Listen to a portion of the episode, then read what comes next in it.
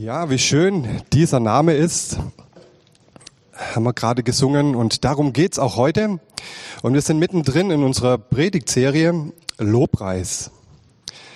Heute der dritte Teil. Christian hatte schon über Gottes Gegenwart gesprochen. Letzte Woche haben wir über Gottes Größe gehört von Markus Wandres. Und heute geht es darum, gewinne deine Kämpfe mit Lobpreis.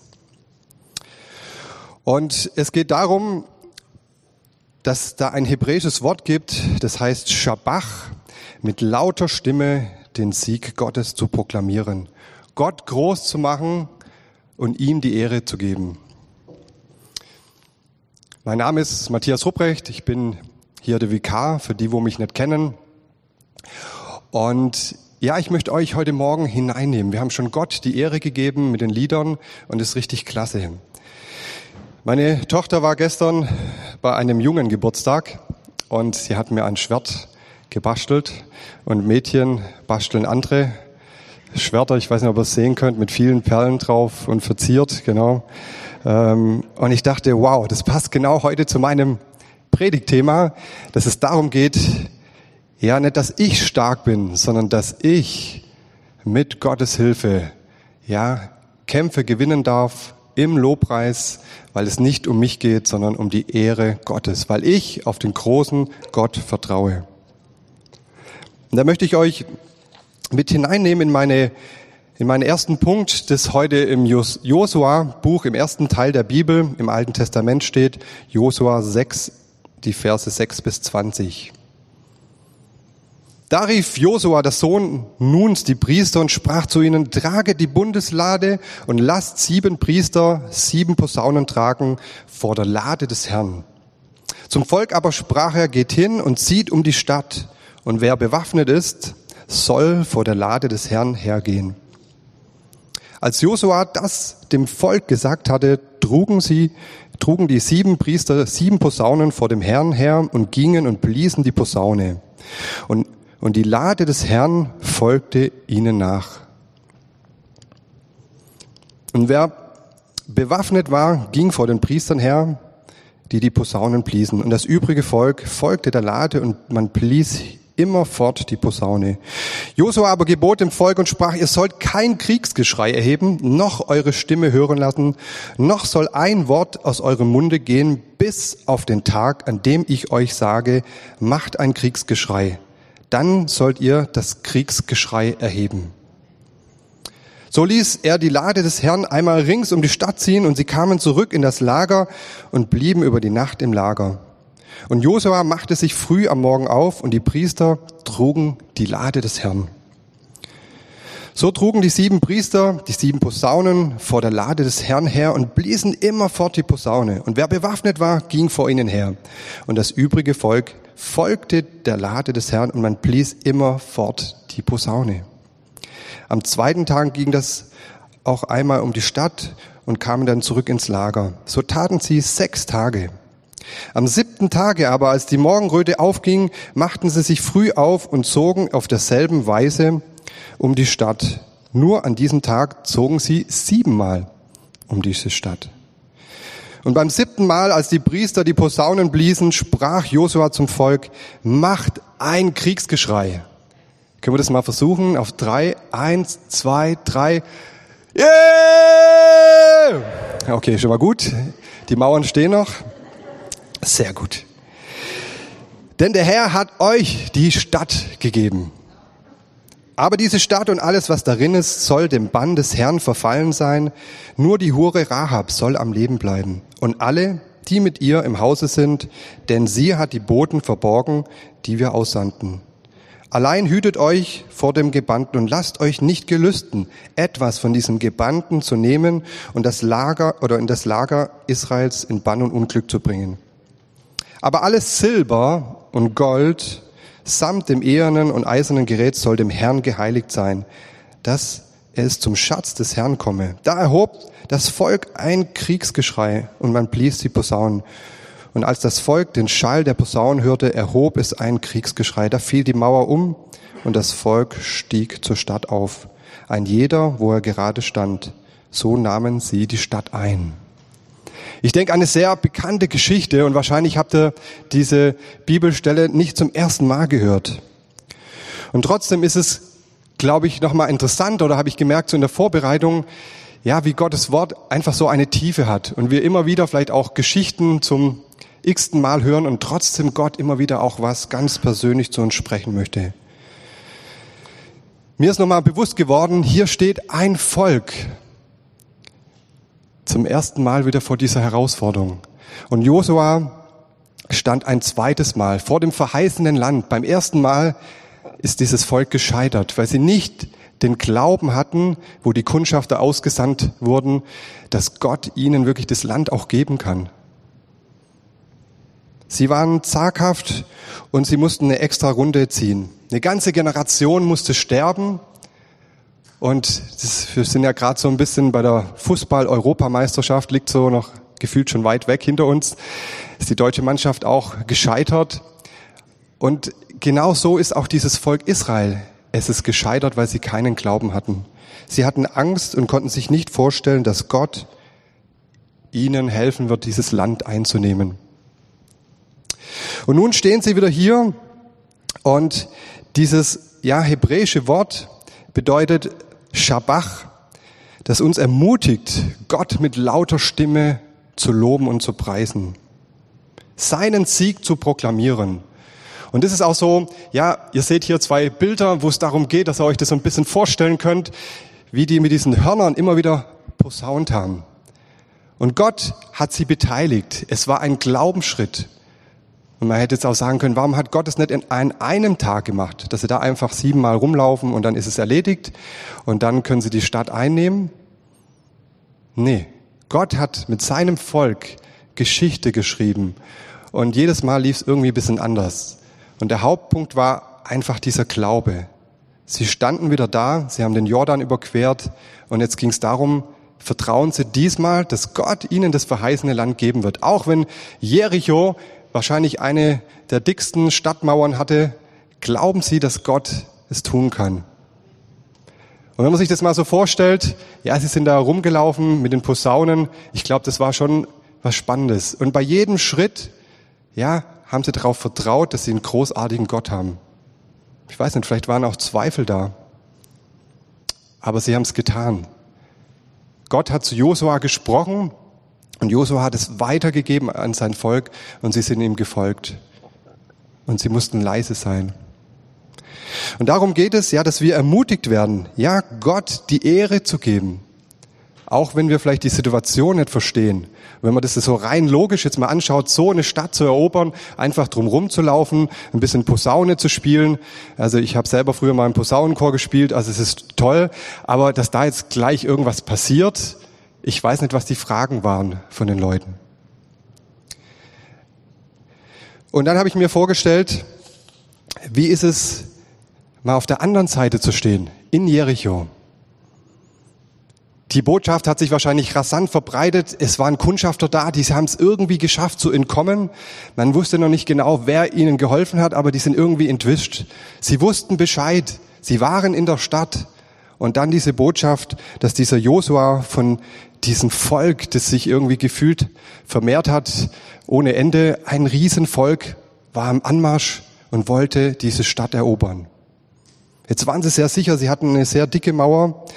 Und ich weiß nicht, was es für ein Gefühl war, oben auf der Stadtmauer zu stehen. Und dann auf einmal kommen diese sieben Priester, die ihre Posaune blasen. Und ich weiß nicht, was dieses Volk gedacht hat in dieser Stadt. Aber sie waren schon erstaunt. Und alles war ganz leise sind einfach rumgelaufen. Ich denke, am dritten, vierten Tag hat man sich langsam dran gewöhnt, ah ja, die Israelis sind schon wieder da, laufen rum.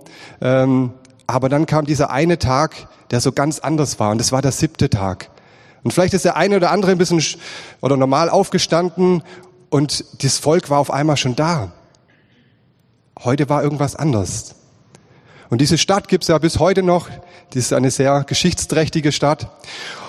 Und sie sind diesmal nicht nur einmal rumgelaufen, ein zweites Mal, ein drittes Mal. Und ich weiß nicht, was die Ängste von diesen Menschen waren. Wahrscheinlich ist dieser Angstpegel immer höher gegangen. Ja, sie hatten alles verriegelt, die Stadtmauer, alles, die Tore waren geschlossen. Und dann ging es das dritte Mal, vierte Mal, fünfte Mal, sechste Mal und dann kam dieses siebte Mal und dann gab es dieses Kriegsgeschrei, was wir vorhin auch mitgemacht haben. Und dann ist diese Mauer gefallen und das Volk Israel hat im Glauben auf diesen lebendigen Gott, der der Sieger ist, haben sie diese Stadt erobert. Und ich habe mich in der Vorbereitung gefragt, vielleicht sind wir manchmal auch so ein, wie so eine Stadt Jericho dass wir eine, eine Mauer aufgebaut haben in unserem Leben, in unserem inneren Leben, wo wir vielleicht verletzt waren, wo wir vielleicht erfahren haben, vielleicht sind sie sehr oft überfallen. Das äh, gibt uns ja die Bibel jetzt nicht her, aber es hat sicherlich einen Grund, warum sie so eine dicke Mauer gebaut haben. Und vielleicht bist du auch verletzt in deinem Leben und hast ja Mauern gebaut. Und wo immer wieder Dinge da sind, die das vielleicht auch zerstört haben und diese Mauer wurde immer dicker und größer. Und du hast irgendwo deine Lebenstür zugemacht, dass dir niemand zu nahe kommt, dass du einfach sicher bist. Und ich weiß nicht, was da deine Ängste sind und ob du dich vielleicht so fühlst heute Morgen. Und dann habe ich einfach eine Botschaft für dich, ja, dass du deine Türen wieder aufmachst. Diese Stadt hätte auch die Möglichkeit gehabt, zu sagen, wow, da muss ein lebendiger Gott da sein. Sie hätten ihre Türen aufmachen können und sagen, oh, können wir nicht Frieden schließen? Ähm, wir, wir erkennen wirklich, ihr habt einen Gott, dem muss man vertrauen, der ist gewaltig. Nein, aber sie haben ihre Türen zugemacht. Und wenn das dich vielleicht heute Morgen so betrifft, geht es vielleicht auch darum, dass Gott deine Mauer einreißen darf. Dass du wieder deine Türen öffnest für Gott, wo du vielleicht durch Verletztheit, durch Ängste, ja, einfach deine Tore zugemacht hast. Und auf das vertraut hast, ja, die Mauer wird schon heben. Es geht darum, Gott die Ehre zu geben, zu hoffen, dass er der Sieger ist. Und dann habe ich eine zweite Geschichte, wo es auch darum geht, ja, dass wir unsere Kämpfe im Lobpreis gewinnen. Und das finde ich natürlich auch eine sehr bekannte Stelle, und zwar steht sie in der Apostelgeschichte, Kapitel 16. Da geht es um Paulus und Silas im Gefängnis. Und ich denke, viele von euch haben auch diese Geschichte sicherlich schon oft gehört. Nachdem sie hart geschlagen, äh, nachdem man sie hart geschlagen hatte, warf man sie ins Gefängnis und befahl dem Kerkermeister, sie gut zu bewachen. Als er diesen Befehl empfangen hatte, warf er sie in das innerste Gefängnis und legte ihre Füße in den Block. Um Mitternacht aber beteten Paulus und Silas und lobten Gott. Und es hörten sie die Gefangenen. Plötzlich aber geschah ein großes Erdbeben, sodass die Grundmauern des Gefängnisses wankten. Und sogleich öffneten sich alle Türe und von allen fielen die Fesseln ab. Als aber der Kerkermeister aus dem Schlaf auffuhr und sah die Türen des Gefängnisses offen stehen, zog er das Schwert und wollte sich töten. Die Gefangenen wären entflohen. Paulus aber rief laut, tu dir nichts an, denn wir sind alle hier. Der aber forderte ein Licht und stürzte hinein und fiel zitternd Paulus und Silas zu Füßen. Und er führte sie heraus und sprach, ihr Herren, was muss ich tun, dass ich gerettet werde? Sie sprachen, glaube an den Herrn Jesus, so wirst du und dein Haus selig. Und sie sagten ihm das Wort des Herrn und allen, die in seinem Haus waren. Und er nahm sie zu sich in derselben Stunde der Nacht und wusch ihnen die Striemen. Und er ließ sich und all die Seinen sogleich taufen. Und er führte sie in sein Haus und bereitete ihnen einen Tisch und freute sich mit seinem ganzen Hause, dass er zum Glauben an Gott gekommen war. Wow. Was für eine tolle ja, Botschaft, die uns hier berichtet wird. Hier sind zwei Gefangene, die mitten ja, in diesem Gefängnis fröhliche Lieder singen. Was Außergewöhnliches. Und dann kommt da noch ein Erdbeben und schlussendlich wird noch eine Party gefeiert in dieser Nacht. Und diese beiden Männer, die da hier in diesem Hochsicherheitstrakt oder in dem letzten Loch vielleicht waren, ja, das war Paulus und Silas. Sie waren keine gewöhnlichen Verbrecher, sie waren politische Gefangene. Sie waren vor kurzem in diese schöne Stadt gekommen, in diese, ich will es mal sagen, Philippi, die Steueroase, wo man, ja, wo es den Leuten eigentlich in der Regel gut ging. Und sie haben auf einmal so diese Stadt ein bisschen aufgemischt. Sie hatten eine Botschaft, eine neue Religion. Und das hat am Anfang war das noch nicht so schlimm, dass sie da ganz öffentlich auch diesen Gott überall ja, von ihm weitererzählt haben, ihn groß gemacht haben. Aber dann ging es ans Eingemachte. Eine Sklavin, die einen Wahrsagergeist hatte, hat immer, ist immer hinter ihnen hergelaufen und hat gesagt, oh, das sind Söhne des Höchsten, ja, von diesem lebendigen Gott. Und der Paulus hat es irgendwann immer ausgehalten und hat gesagt, so, jetzt fahr aus aus dieser Frau, du Wahrsagergeist. Und dann hatten sie auf einmal ein Problem. Manchmal sagt man ja, wenn es ums Geld geht, dann hört die Freundschaft auf. Diese Leute, die hier Geld verdient haben, hatten auf einmal keine Einnahmequelle mehr. Und dann gab es natürlich richtig Ärger. Die haben sie natürlich auf den Marktplatz gezerrt. Sie wurden ausgezogen, sie wurden verprügelt, ausgepeitscht und sind schlussendlich in diesem Gefängnis gelandet. Und diese Botschaft, was Paulus und Silas hatte, es ging um diesen Jesus Christus, der von den Toten auferstanden ist, der von sich sagt, ich bin der Weg, die Wahrheit und das Leben. Und sie konnten einfach nicht schweigen, sondern sie mussten diese Botschaft weitertragen. Auch in dem Wissen, dass es ja ihr Leben kosten kann, dass sie in einem letzten Loch, wo vielleicht die Ratten umherirren, wo es ja nicht so gemütlich ist wie heute in einem Gefängnis, sondern ja in irgendeinem Drecksloch im wahrsten Sinne des Wortes landen. Aber sie haben auch gemerkt, dass es eine Botschaft ist, die wichtig ist, die über Leben und Tod entscheidet. Dass sie diese Botschaft weitergeben. Der, wo an Jesus Christus glaubt, der wird leben. Und das hat sie angespornt, diesen Gott groß zu machen. Ihn die Ehre zu geben. Und dann kommt hier so, ja, diese Szene, oder das ist das erste Wunder für mich, dass es so mitten also heißt es hier so, in, mitten in der Nacht fangen sie an zu beten und Gott die Ehre zu geben. Ich muss ehrlich sagen, ich freue mich auch riesig, dass wir endlich wieder hier gemeinsam Gott loben können, dass wir Lobpreis machen können. Das hat mir heute schon richtig gut getan. Und wir werden nach der Predigt auch nochmal die Möglichkeit haben, nochmal weiter zu singen. Aber mal ganz ehrlich, wenn man in so ein so einem Loch drin liegt, dann auch noch in so einem Block eingesperrt ist, mit den Füßen eingespannt. Also ich weiß nicht, ob das so der größte Lobgesang war, ob sie da ganz schön gesungen haben oder was sie gesungen haben. Ob sie englische Lieder, nee, das gab es damals noch nicht, aber wahrscheinlich irgendwelche hebräische Lieder. Auf jeden Fall war klar, sie haben Gott die Ehre gegeben. Und es haben alle gehört. Und sie haben Gott gepriesen. Und ganz ehrlich, ich hätte es eher verstanden, wenn man um Mitternacht das vielleicht so gehört hätte. Um Mitternacht schimpften Paulus und Silas und haben sich kaum eingekriegt, was das für ein Blödsinn ist, jetzt hier in dieser Zelle zu hocken. Ich weiß nicht, vielleicht hättest du so reagiert oder vielleicht hätte ich so reagiert. Und wir haben viele Beispiele. Der ähm, Christian hat es vor zwei Wochen gesagt. Wir haben in der Bibel Klagelieder. Wir haben Psalmen, die voller Klage sind. Und auch das ist ist, würde ich sagen, eher das Normale, dass wir ja eigentlich vielleicht auch jammern und frustriert sind. Aber Gott hat manchmal größere Pläne und Gott möchte diese zwei Männer gebrauchen, dass der Gefängnisdirektor von dieser Botschaft etwas hört. Und das ist für mich das zweite Wunder. Ähm, es gibt dieses große Erdbeben, alles wird erschüttert, alles ist offen, alles fliegt rum. Und auch da habe ich euch zwei Bilder mitgebracht, dass ihr euch das so ein bisschen vorstellen könnt.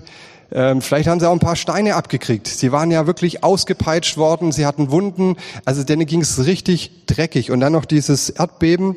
Und dann bekommen sie diese Info mit, dass dieser Gefängniswärter oder Direktor, nenne ich ihn jetzt einfach mal, er sieht keinen Ausweg, weil er weiß, wenn die Gefangenen weg sind, dann bedeutet es sein Tod. Ähm, dann hat es richtig ein Problem und er möchte sich selber das Leben nehmen.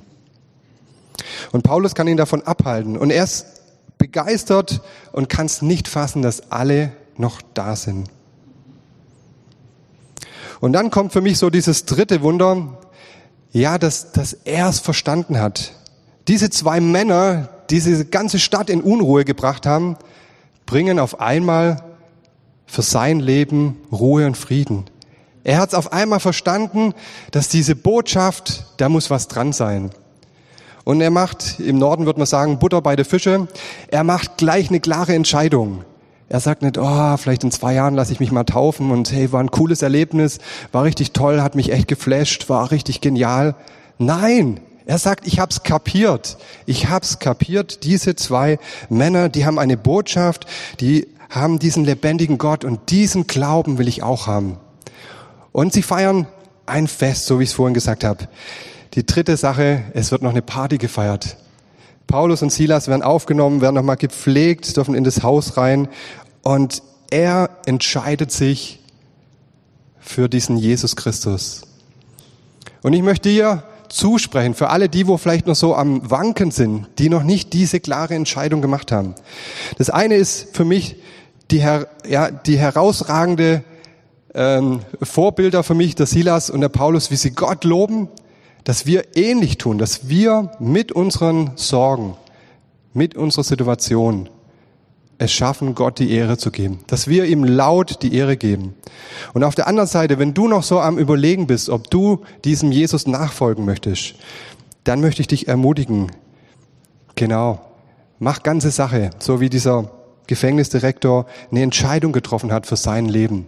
Er möchte sein Leben mit Jesus leben.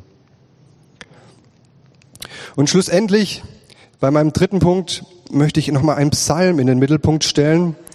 Da geht es darum, im Psalm 44, Vers 9, täglich rühmen wir uns Gottes und preisen deinen Namen ewiglich. Und das ist eine Aufgabe, die zählt uns ja bis in alle Ewigkeit, solange wir auf dieser Erde leben, dass wir immer wieder in den Situationen, wo wir drin stecken, dass wir Gott die Ehre geben. Und ich weiß nicht, wie dir das, wie dir das leicht fällt. Ich habe nochmal dieses tolle Schwert, deine Kämpfe anzunehmen. Vielleicht bist du frustriert und sagst, boah, was kann Gott an meiner Situation ändern? Und ich glaube, manchmal ist es auch gar nicht so einfach, mit der Not einfach Gott die Ehre zu geben. Zu singen, wenn es mir eigentlich gerade gar nicht gut geht. Und vielleicht ist es auch mal dran, wenn du es nicht kannst. Und deswegen ist es so wichtig, auch in der Gemeinschaft zu sein, dass wenn du vielleicht gerade Gott die Ehre nicht geben kannst, dass du eine Gemeinschaft hast, eine Gemeinde, die mit dir Gott erhebt und dich dadurch segnet. Es geht darum, dass jedes Gebet eine Waffe ist, eine Waffe und ein Bewegen des Armes Gottes, dass er handelt, dass ich nicht auf meine eigene Kraft baue, sondern auf Gottes Kraft. Und ich habe drei Fragen für dich, die ich so zum Schluss auch reinstellen möchte, ist, was hat Gott in deinem oder meinem Leben getan, dass es wert ist, es herauszuschreien? Welche Freude hat Gott in deinem Leben schon geschenkt? Vielleicht ist es in der Vergangenheit, aber Grund genug, ja, es hinauszurufen. Ich habe vorhin von der Fußball-Europameisterschaft erzählt. Also es gab ja ein gutes Spiel gegen Portugal, da sind vier Tore gefallen und da habe ich zumindest, wo ich da zu Hause war, hat man immer wieder einen Schrei gehört. Und das ist ja interessant, wenn es so verzögert ist. Manche haben da so ein paar Sekunden später oder früher. Und dann war immer ein Riesengeschrei ringsrum. Da war ein Jubel. Das hat man nicht oh ja, toll, ein Tor ist passiert, sondern da sind manche auf dem Balkon, haben rumgeschrien, haben Lärm gemacht. Und genauso diese Freude, diese Begeisterung, was manchmal so für ein Sportteam auch auslöst, würde ich mir wünschen, ja, dass wir das auch hinbekommen, dass wir die gleiche Freude und Begeisterung für Gott hinbekommen, dass wir ihm die Ehre geben. Und so die dritte Frage, bin ich bereit, meine Liebe zu Gott laut zu erklären? Man kann das hier üben in der Gemeinde, aber auch bei anderen Menschen, dass ich Mut habe und sage, yeah, ich glaube an diesen Gott. Ich durfte am Freitag bei den Rangern sein, bei den Forschern, das sind die sechs- bis achtjährigen. Und ihr kennt wahrscheinlich auch das Lied, Halleluja, Halleluja, Halleluja, Halleluja, preise den Herrn. Und da steht man immer hoch und runter, also Mädchen gegen die Jungs. Und da sind viele Leute vorbeigelaufen, auch mit Hunden und so weiter. Äh, eine Mutter hat uns sogar gefilmt, habe ich gesehen, die war so begeistert, weil die Kinder voller Begeisterung einfach diese Lieder singen. Und das finde ich immer so ermutigend, dass wir ja immer mal wieder auch auf die Kinder schauen dürfen, mit welcher Begeisterung und mit welcher Freude sie einfach auch ja ihren Gott loben. Und ich denke, da kann man sich immer eine Scheibe abschneiden. Und ich weiß nicht, welche Situation du in deinem Leben schon hast, wo es oder gehabt hast oder erfahren hast, wo es dir nicht leicht gefallen ist, diesem Gott im Lobpreis die Ehre zu geben. Ich bin so in der Vorbereitung an zwei ähm, Sachen erinnert worden und äh, mit denen zwei Beispielen möchte ich dann auch schließen. Das eine war, wir waren mal als Familie in Kärnten im Urlaub. Da waren unsere Jungs noch klein, sechs und vier. Und am dritten Tag, es war bestes Wetter in Kärnten, schöner Badesee, hat sich, war man in so einem kleinen Park und hat sich äh, mein älterer Sohn das Bein gebrochen. Voll eingegipst, äh, bis oben hin, durfte nicht nass werden, war schwer. Und ja, es war richtig traurig. Und was will man da? Ja, sich freuen. Wir haben uns irgendwie drauf gefreut auf die Badetage und er wollte dann auch nicht, dass wir alleine oder dass ich mit meinem anderen Sohn baden gehe, weil das ist ja ungerecht. Und es war dann echt schwierig. Und dann haben wir gebetet, ja, dass wir, oder sein äh, Anliegen war, ja, dass wir nochmal ein Abenteuer erleben. Und dann sind wir am nächsten Tag auf eine Berghütte, mussten ihn natürlich dann immer tragen oder mit dem Auto hinfahren. Und dann haben wir schon gemerkt, es braut sich ein Gewitter zusammen. Wir sind dann schnell runtergefahren ins Tal und so wie man das jetzt gerade auch erlebt, es war ganz punktuell, ist ein Gewitter runtergegangen. Und das war dann zum Schluss so eine, so eine Schlucht, bevor es ins Tal ging. Und ich konnte gerade noch bremsen, weil vor mir ein riesen Baum runtergekracht ist, ähm, wurde es halt immer enger zum, äh, zum Dorf runter. Und ähm, ich konnte, wie gesagt, bremsen, habe einen Rückwärtsgang eingelegt und ich weiß nicht mehr, wie ich gefahren bin, aber ich bin wie verrückt gefahren. Also meine Frau hat gesagt, also sie können so rückwärts nicht fahren. Und da sind die, die Felsbrocken runtergekommen, die Bäume sind runtergeknallt. Und dann ist was passiert. Wir hatten es nicht abgesprochen. Ich wusste auch gar nicht mehr, was ich sagen soll. Äh, meine Frau Annette und ich, wir haben einfach in Sprachen gebetet. Äh, und richtig laut. Also ich, ich, ich konnte gar nicht mehr anders als, ja, irgendwie, ich wusste auch nicht mehr, was ich sagen soll. Und dann sind wir rückwärts gedüst und haben es gerade noch so geschafft. Unsere Söhne haben nachher gefragt, was habt ihr da gemacht? Was, was war denn das für eine Sprache, was ihr da gebetet habt? Äh, genau, und dann musste man da drüber reden. Und dann war das Begeisternde, dass wir auch noch ein paar Autos abhalten konnten, dass die da auch noch reindüsen. Und ähm, da war das Tal wieder ein bisschen breiter, da waren dann keine Bäume mehr und wir haben dann abgewartet, sind dann runtergefahren und haben wirklich gesehen, da wo wir waren, da war wirklich alles runtergekracht, alle Bäume. Also wir hätten das nicht überlebt. Unser Sohn auf der Rückbank mit Gips, den hätten wir auch nicht einfach so raustragen können in den Regen. Äh, das war richtig kritisch. Und es war nur diese Ortschaft, die war dann auch überflutet. Man hat unten die Feuerwehr gehört aber die waren natürlich beschäftigt, ähm, die konnten uns nicht helfen. Und dann war wieder das Geniale, und deswegen erzähle ich auch das Geschichte, ähm, weil die Hilfe kam nicht von unten von der Feuerwehr, sondern sie kam von oben. Und zwar war im ganzen Wald, waren Waldarbeiter, die haben Bäume umgesägt. Und gefühlt jeder, ich darf jetzt keine Schleichwerbung machen, hatte eine Motorsäge im Kofferraum und ähm, kamen dann hinter uns alle an und die haben alle ihre Motorsäge rausgepackt und haben dann losgelegt. Und dann innerhalb, glaube von einer Stunde haben die wirklich den ganzen Weg frei gesägt gehabt. Also die Feuerwehr hat es nicht geschafft und das war für mich oder auch für ähm, für uns als Familie wir gesagt, wow, jetzt haben wir echt nochmal ein Abenteuer erlebt. Und wir haben dann beschlossen, das reicht jetzt an Abenteuern, genau, ähm, für diesen Urlaub. Und ähm, ja, aber wir haben das so erleben dürfen.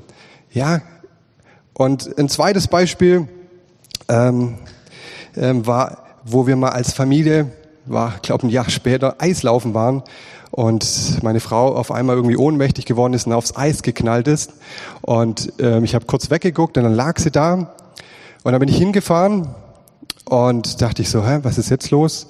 Und was ich nicht wusste, eine Ärztin, war schneller als ich äh, bei meiner Frau. Und dann haben wir sie ähm, irgendwie kurz angesprochen und dann hat sie halt die, die Augenlider hochgemacht und dann habe ich gesehen, okay, starre Pupillen. Und ähm, ich wusste sofort, okay, Herzstillstand. Und ähm, sie hat auch gesagt, oh, das sieht nicht gut aus. Und das hat sie mir nicht sagen müssen, das habe ich auch sofort gesehen. Und mir ist echt in Millisekunden gefühlt mein Leben äh, kurz runtergelaufen. Ich habe meine zwei kleinen Kinder gesehen, dachte, okay, du, du wächst jetzt alleine mit deinem, oder ja, hab, bin jetzt Witwer. Ähm, also irgendwie, das war so, so viele Gedanken sind durch meinen Kopf geschossen. Und dann konnte ich nicht mehr irgendwie leise bin, sondern ich habe echt zu Gott geschrien. Also mir war es völlig egal, wie viele Leute da um mich waren. Ich habe gesagt, Gott, du musst jetzt ein Wunder tun. Und äh, in dem Moment, wo ich irgendwie fertig war, also ich habe, glaube echt laut geschrien, ähm, hat sie die Augen aufgemacht und es ist eine riesen Beule auf einmal aus ihrem Kopf gekommen, also so gefühlt so eigroß und äh, ich war, also normal bin ich immer ruhig in solchen Notfallsituationen, aber in dem Moment war ich es nicht, weil es ja auch meine eigene Frau war. Und dann habe ich noch gesagt, oh, jetzt brauchen wir Eis, jetzt brauchen wir Eis. Und die, das war eine Ärztin, habe ich erst nachher halt, wie gesagt, rausgekriegt. Die hat gesagt, ganz entspannt, äh, wir sind hier in der Eishalle, da hat es ganz viel Eis zum Kühlen, genau. Und ähm, ja, sie hat wieder gesprochen, war wieder voll da, aber in diesem Moment, ja, habe ich einfach gemerkt, ich bin am Ende und ich brauche jetzt das Wirken Gottes. Und natürlich sind es vielleicht jetzt auch krasse Beispiele. Und ich hoffe, dass wir einfach auch im Leben vielleicht kleinere Herausforderungen haben, aber da, wo wir Gottes Begegnung brauchen, wo wir ja ihn anrufen dürfen. Und Gott sagt, ja, dass wir ihn jederzeit anrufen müssen, dass er nicht schlummert oder schläft, sondern dass er wacht über sein Volk. Und diese Zusage gilt auch uns heute.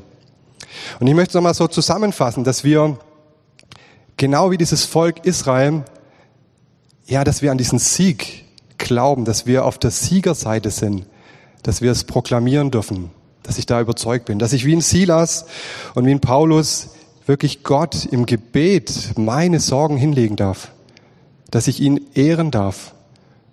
Und so dieser letzte Punkt, ja, dass ich so als Lebensaufgabe ganz persönlich, dass wir seinen Namen rühmen dürfen. Und dass wir da herausgefordert sind, wo ich mit meinem Leben Gott die Ehre gebe. Ich spreche noch ein Gebet. Herr im Himmel, ich danke dir, dass du ein großartiger Gott bist. Danke, Herr, dass du der gleiche Gott bist, damals, ja, von diesen zwei Bibelstellen, wo wir heute gehört haben, dass du der gleiche Gott bist heute und dass du der gleiche auch in Ewigkeit sein wirst. Danke, dass dein Sieg steht. Danke, Herr Jesus, dass du am Kreuz für uns gestorben bist, dass du den Sieg ja für alle Ewigkeit errungen hast. Du bist der Sieger. Du bist der Herr. Und danke, Herr, dass wir das ganz persönlich heute Morgen auch aufnehmen dürfen und dich im Lobpreis ehren dürfen. Egal wie vielleicht die Umstände sind, ob es so wie bei Paulus und Silas ist, wo wir sagen, was soll das jetzt? Aber dass wir vertrauen, dass uns alle Dinge zum Besten dienen, dass du uns hilfst in unserer Not, in unseren Schwierigkeiten, aber du nimmst uns nicht raus aus diesen Schwierigkeiten, sondern du lässt uns immer Teil davon sein. Du möchtest mit uns ja unterwegs sein, so wie dieses Volk Israel Schritt um Schritt um diese Mauer rumgelaufen ist. In der Gluthitze haben sie vielleicht in voller Waffenmonitor mussten sie laufen. Vielleicht war es auch wirklich schwer. Aber es geht darum, ob wir dir vertrauen und an dich glauben. Danke, Herr, dass du ja, uns einfach auch heute Morgen herausfordern möchtest. Da, wo wir Mauern aufgebaut haben, aus Verletztheit, da, wo wir unsere Tore geschlossen haben, dass wir uns wieder öffnen für dich. Und wenn du dich heute Morgen angesprochen fühlst und vielleicht noch nicht diese klare Entscheidung wie dieser Gefängnisdirektor getroffen hast, dann möchte ich dich ermutigen, triff diese Entscheidung, ja, entscheide dich für Jesus und lass dich taufen. Amen.